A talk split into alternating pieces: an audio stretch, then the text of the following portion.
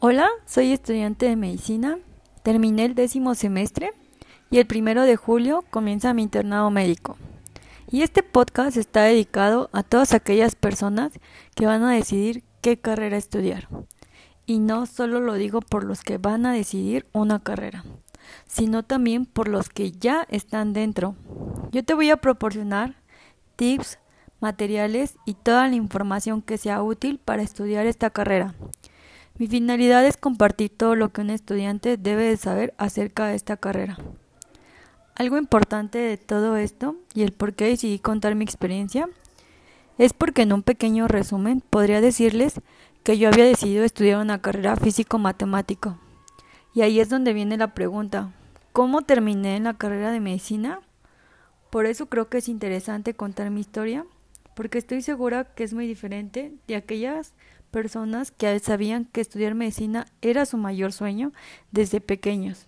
Y no solo eso, sino también hay compañeros que tienen familiares del área médica, llámese padres, hermanos, alguien cercano a ellos que les puede brindar información y orientar acerca de esta carrera.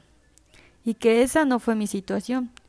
Pero si tú vas a pasar por esto, es decir, si tú eres de otra área como físico matemático, administración, ciencias sociales u otra, es importante que sepas a lo que te enfrentarás y lo digo porque esta carrera, entre muchas cosas que debemos de saber, como por ejemplo que son cinco años de formación académica y a ellos le sumas un año de internado médico y un año de servicio social, es decir, siete años. Y si tú vienes de otra área que no tiene conocimiento, te vas a sorprender y va a llegar un momento en el que dirás, esto no es lo mío, ¿qué hago aquí? Me arrepiento y espero que eso ya no pase.